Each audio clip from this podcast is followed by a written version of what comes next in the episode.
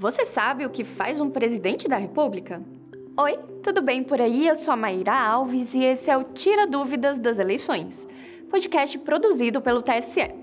Aqui eu vou responder as perguntas mais frequentes sobre o processo eleitoral brasileiro em menos de 3 minutos. Bora nessa?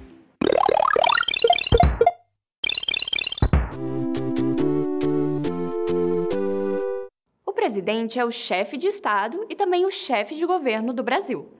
Na prática, é ele que administra o país.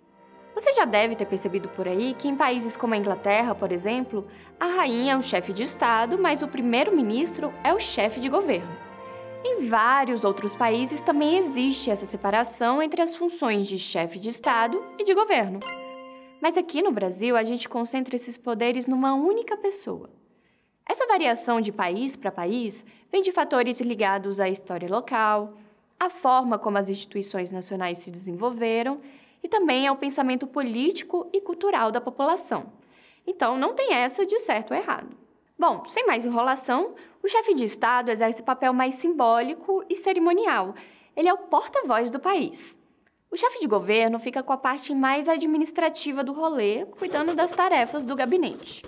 Como aqui no Brasil essas duas funções se concentram numa única pessoa, presidente do Brasil pode nomear ministros do executivo e dos tribunais superiores, determinar como vai ser a nossa política externa e quais políticas públicas vão ser prioridade, dizer como vai ser a nossa política econômica e por aí vai. Agora que você sabe disso, pode cobrar com autoridade as pautas que você julga importantes para o chefe do executivo e mais. Escolher com consciência quem você quer ver ocupando a cadeira do Planalto. Se você gostou desse conteúdo, aproveita para nos seguir e deixar a sua avaliação aqui na plataforma em que você está escutando esse podcast. Obrigada e até mais!